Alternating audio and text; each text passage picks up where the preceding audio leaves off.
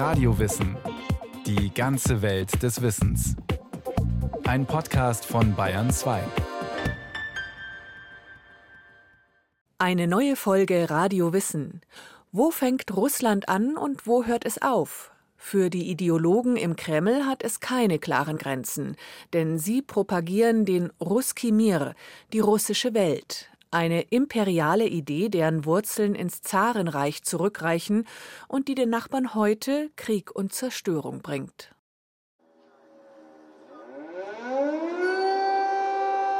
Ruski Mir, die russische Welt. Durch den Krieg ist der Begriff zum Sinnbild geworden. Für Russlands brutalen Angriff auf die Ukraine, sein sogenanntes Brudervolk. Die russische Welt ist zur Chiffre geworden, für neues Großmachtdenken, für die Ideologie Putins, der seine Zukunft in der imperialen Vergangenheit sucht. Wie sieht man die Welt vom Kreml aus? Wo fängt sie an? Wo hört sie auf, diese russische Welt? Ins Deutsche lässt sich Ruski Mir nur schwer übersetzen. Denn Mir, das heißt Welt, aber auch Frieden. Und es ist die Bezeichnung für die ursprüngliche russische Dorfgemeinschaft. Die russische Welt ist also vieldeutig. Sie ist Geopolitik, Heimatgefühl und Glaube an etwas Höheres. Und so wird sie auch vom russischen Präsidenten propagiert. Sie alle sind die große, die riesige russische Welt, die nie ausschließlich auf der Grundlage von Ethnie, Nation oder Religion errichtet wurde. Sie versammelte und vereinigte alle, die geistig mit Russland verbunden sind. Wer die geistige Verbindung mit unserer Heimat fühlt, wer sich als Träger der russischen Sprache, Kultur und Geschichte versteht. Die russische Welt, wie Wladimir Putin sie versteht, ist fließend. Sie macht weder an der Staatsgrenze Halt, noch ist sie auf die Vergangenheit beschränkt. Sie kann das Gebiet der ehemaligen Sowjetunion bezeichnen oder an Exilrussen im Westen gerichtet sein. Mal werden ethnische Russen in den Nachbarstaaten mobilisiert, mal konservative und religiöse Werte im Inneren beschworen. Diese Unschärfe ist strategisch, sagt Ulrich Schmid, Professor für Kultur und Gesellschaft Russlands an der Universität St. Gallen. Das Konzept der russischen Welt unterstreicht eigentlich den globalen Geltungsanspruch Russlands als äh, einer Kultur und einer Großmacht von Weltgeltung. Ein Begriff aus dem 19. Jahrhundert, den die Ideologen und Spin-Doktoren des Kremls in den letzten beiden Jahrzehnten zum Schlüsselbegriff gemacht haben für eine russische Hegemonie in den Ländern der ehemaligen Sowjetunion. In dieser Zeit hat der Begriff russische Welt einen erstaunlichen Bedeutungswandel vollzogen. Von der Sprach- und Kulturpflege zu einer aggressiven Ideologie, die Grenzverschiebungen und Kriege legitimieren soll. Doch davon ist noch wenig zu spüren, als Putin das Konzept Mitte der 2000er für sich entdeckt. 2007 gründet er mit viel staatlichem Geld die Stiftung Ruskimir. Sie soll in der ganzen Welt die russische Sprache, Literatur und Kultur fördern. Mit über 200 Zentren ähnelt sie dem Goethe-Institut oder französischen und britischen Kulturinstituten. Das Ziel? Russisch soll vor allem in den ehemaligen Sowjetrepubliken die Lingua Franca bleiben, den Einfluss westlicher Kultur zurückdrängen und russischsprachige Menschen an die russische Regierung binden. Doch aus dem Institut für Soft Power wird schnell ein hartes Druckmittel gegen die Nachbarstaaten. Schon 2008 legitimiert Russland seinen Krieg gegen Georgien mit dem angeblichen Schutz von Russen im nahen Ausland. 2014 taucht Ruski Mir gleich mehrfach in der Verfassung der abtrünnigen Volksrepublik Donetsk in der Ostukraine auf. Seine Hochkonjunktur hat der Begriff während der völkerrechtswidrigen Annexion der Krim, sagt der Slawist Ulrich Schmid.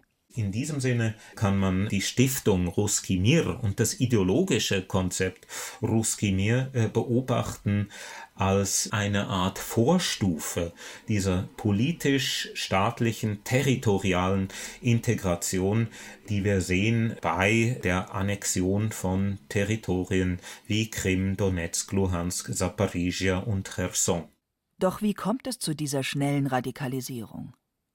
Welche ideologischen Wurzeln hat die russische Welt, dass sie innerhalb weniger Jahre zur Kriegsideologie mutiert? Man muss zurück in die 90er Jahre. Das Ende der Sowjetunion ist in Russland eine Zeit der Krise und des politischen Chaos. Bei vielen entsteht das Gefühl einer maßlosen Kränkung, besonders für den damaligen KGB-Offizier Wladimir Putin.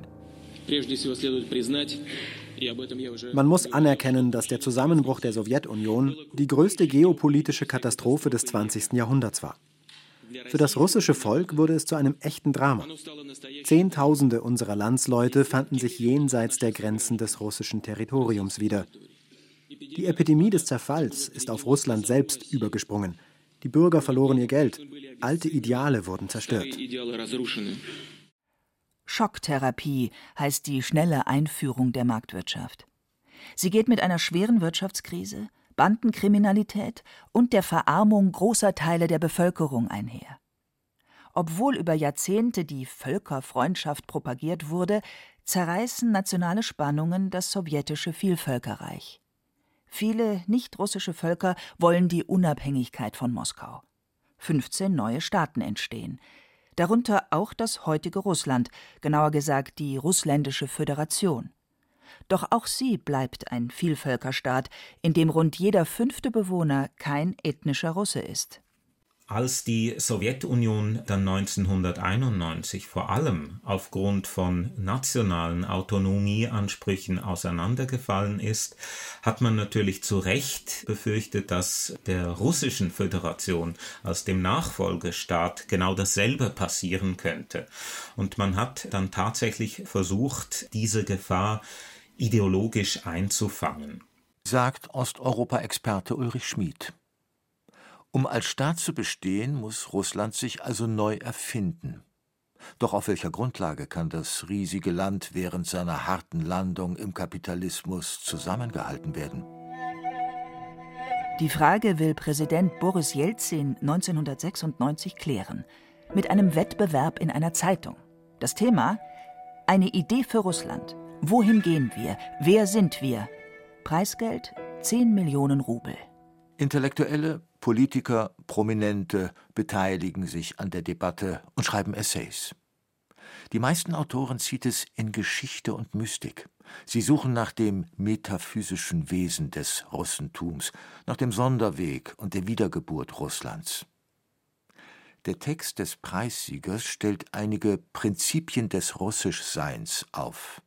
Gemeinschaftssinn, Emotionalität und orthodoxer Glaube statt westlichem Individualismus und Materialismus. In der Gesellschaft verfangen solche intellektuellen Übungen damals nicht. Von Ideologien hat man genug. Man will ein moderner Staat sein, schnell Geld verdienen und die neue Warenwelt genießen. Die Sinnsuche überlassen die Bürger ihren Intellektuellen und der wieder erstarkenden Kirche, sagt der Slavist Ulrich Schmid. Damals in den 90er Jahren war die russische orthodoxe Kirche eigentlich äh, einer der wichtigsten ideologischen Treiber einer solchen neuen russischen Ideologie. Und äh, in Kirchenkreisen wurde damals eben äh, diese Konzeption ausgearbeitet von Russland als einer angeblich einzigartigen Zivilisation, Angelehnt ist diese Vorstellung an die damals modische Theorie des US-amerikanischen Politikwissenschaftlers Samuel Huntington.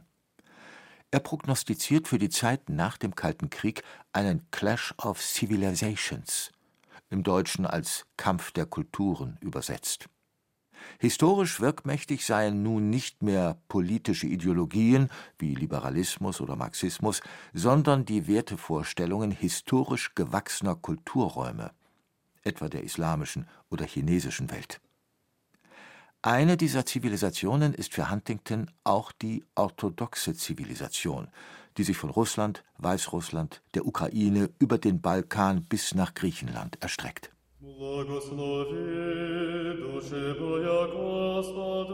Dass der orthodoxe Glaube so zum Grundpfeiler eines ganzen zivilisatorischen Kulturraums wird, kommt der Kirche entgegen. Sie beruft sich auf das Jahr 988, als der König der Kiewer Rus den orthodoxen Glauben angenommen hat. Dieses alte ostslawische Reich gilt Russen wie Ukrainern gleichermaßen als mittelalterlicher Ursprung ihrer Nationen. Im Schulterschluss mit dem Kreml propagiert die russisch-orthodoxe Kirche das Konzept des Ruski Mir. Es geht um die russische Welt. Und es geht um die große russische Zivilisation. Sie ist aus der Taufe der Kiewer Rus hervorgegangen und hat sich über die riesigen Weiten Eurasiens ausgebreitet. Es ist eine ursprüngliche Zivilisation, die auf der Orthodoxie und den orthodoxen Werten errichtet ist. Seit mehr als 400 Jahren gibt sie jenen keine Ruhe, die sich durch diese friedliche Zivilisation herausgefordert sehen.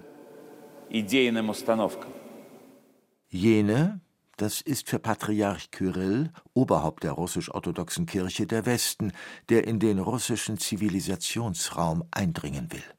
Auch Wladimir Putin, der anfangs als Reformer angetreten war, entdeckt Mitte der 2000er Jahre die Orthodoxie als Kern einer nationalen Identität.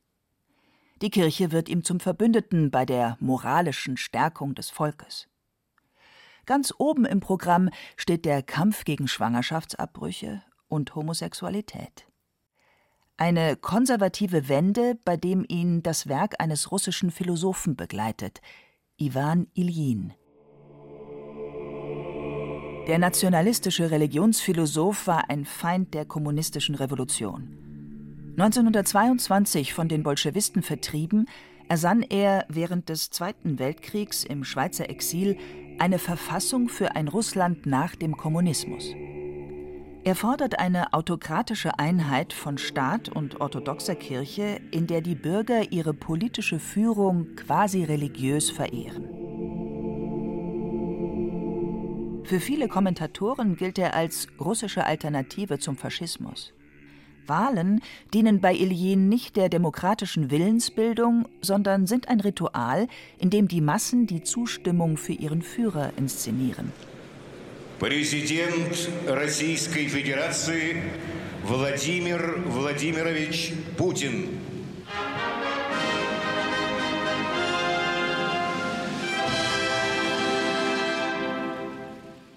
Für Putin wird Iwan Iljin zum Lieblingsphilosophen. Er besucht sein Grab und zitiert ihn in mehreren wichtigen Reden. An Neujahr 2014 bekommen 5000 Abgeordnete, hohe Beamte und Parteifunktionäre eines seiner philosophischen Werke als Bettlektüre geschenkt. Professor Ulrich Schmid. Das war sowohl äh, dem Kreml klar als auch der russischen Bevölkerung dass äh, eben diese demokratische Legitimierung nur eine Fassade ist. Gleichwohl braucht auch ein autoritäres Regime wie das Putin-Regime eine Legitimierung und hier spielt nun eben die Ideologie eine große Rolle. Die ideologischen Konzepte sind dabei fluide. Russische Welt, russische Zivilisation, das heilige und das historische Russland es sind Spielarten von Begriffen, die je nach politischer Konjunktur bestimmte Assoziationen hervorrufen sollen.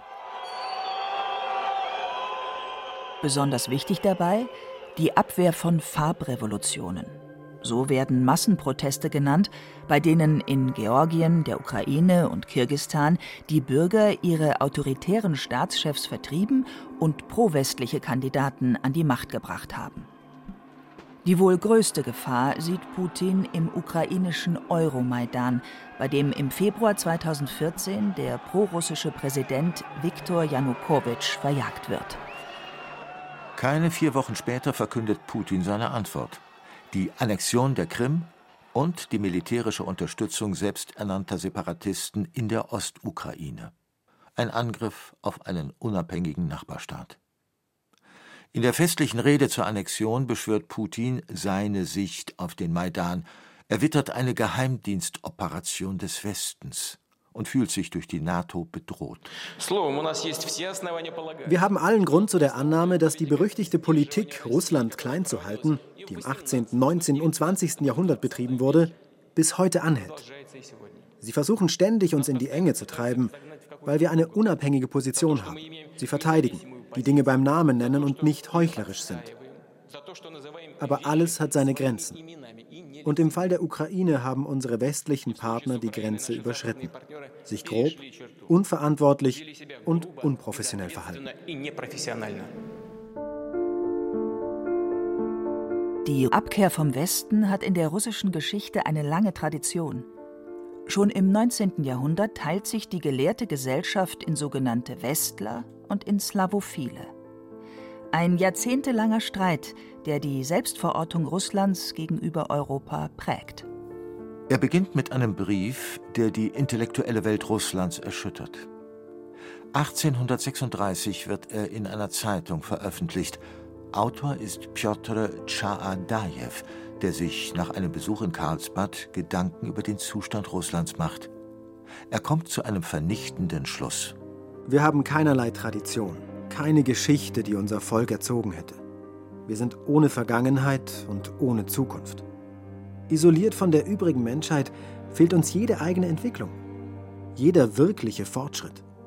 Wir besitzen ein riesengroßes Land, aber geistig sind wir vollständig unbedeutend. Eine Lücke in der Weltordnung.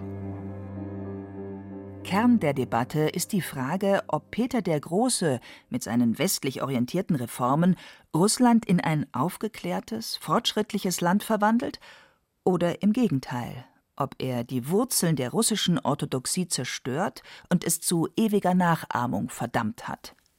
Die russischen Westler brandmarken die Rückständigkeit ihres Landes und treten für liberale Reformen und einen Verfassungsstaat ein. Einige werden Sozialisten. Ganz anders ihre Gegner, die Slawophilen.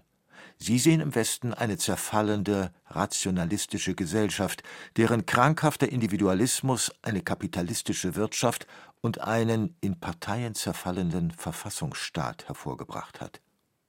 Ihr Gegenbild ist das alte Russland, mit einem tiefgläubigen Volk, das in einer spirituellen Gemeinschaft natürlich miteinander verbunden sei. Mir heißt diese ursprüngliche, selbstverwaltete Bauernkommune. In den Zeitungen der Slawophilen taucht auch der Begriff Ruski Mir erstmals als politisches Programm auf. Es ist die Idee einer Sonderstellung Russlands als Führungsmacht aller slawischen Völker. Auch am Zarenhof breitet sich im Laufe des 19. Jahrhunderts ein radikaler Nationalismus aus. Was das für andere Nationen im Russischen Reich bedeutet, zeigt das Beispiel der Ukraine. Dort entsteht in dieser Zeit ebenfalls ein modernes Nationalgefühl. Doch alles Ukrainische wird von der russischen Regierung in die Domäne von Folklore verbannt. Die ukrainische Nationalbewegung gilt als Gefahr für das Imperium, die unterdrückt werden muss.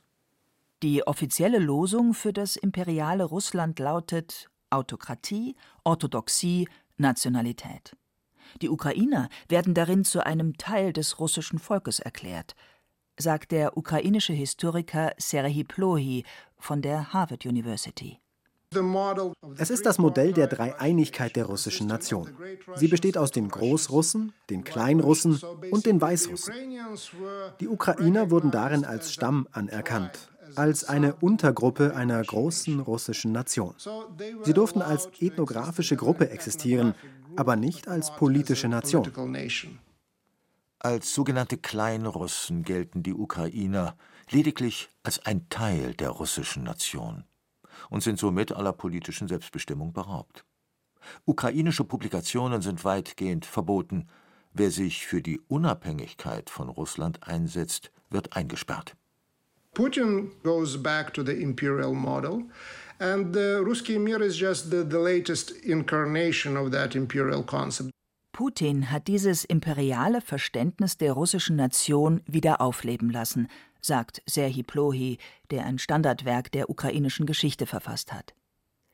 Die russische Welt sei eine der Spielarten, in der die Ukraine ihre Eigenständigkeit verliert und Russland ganz oder teilweise einverleibt wird. Damals wie heute sieht der Kreml in einer unabhängigen und demokratischen Ukraine eine Gefahr. Putin und seinen Ideologen gilt sie deshalb als Anti-Russland.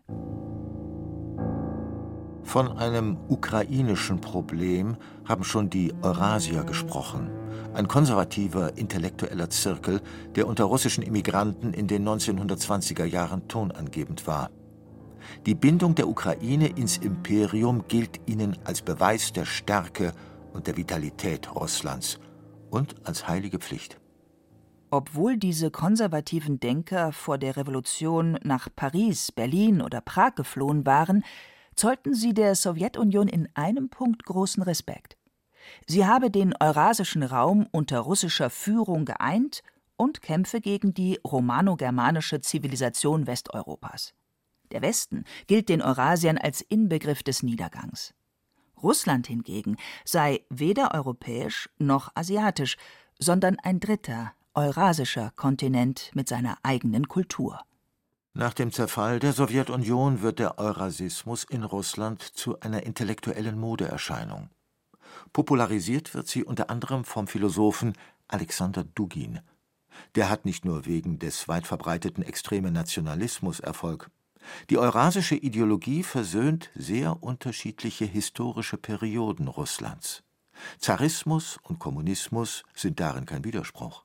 Rote und weiße, monarchistische und stalinistische Ideen fließen zusammen in eine historische Mission. Wiedergeburt des Imperiums und Kampf gegen den Westen. Auch Putin soll Ende der 90er Jahre einen eurasischen Studienzirkel besucht haben. In den vergangenen zehn Jahren zitiert er in wichtigen Reden immer wieder Eurasia. Ihre Ideen finden auch Eingang in die Vorstellung von Ruski Mir. Der Versuch einer imperialen Wiedergeburt Russlands mündet in militärische Aggression. Für den ukrainischen Historiker Serhii Plohi markiert der Krieg das Ende des Ruski Mir.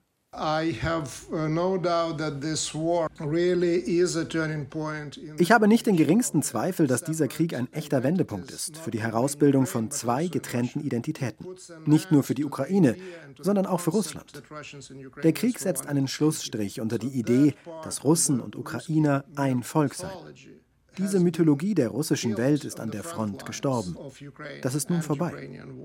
So that part is gone. Putin wollte die russische Welt mit Waffengewalt durchsetzen. Doch dabei hat er die Idee zerstört. Ruski Mir ist in der Ukraine tausendfach gestorben. Bei Raketenangriffen, auf Krankenhäuser, auf Wohnblocks und Bahnhöfe. Auch in Vinnytsia, wo im Juli 2022 russische Raketen 28 Menschen töteten und das Stadtzentrum verwüstet haben. Was hier passiert ist. Die russische Welt kam uns besuchen, das ist alles. Wir haben nicht damit gerechnet. Nun aber kam der Krieg zu uns.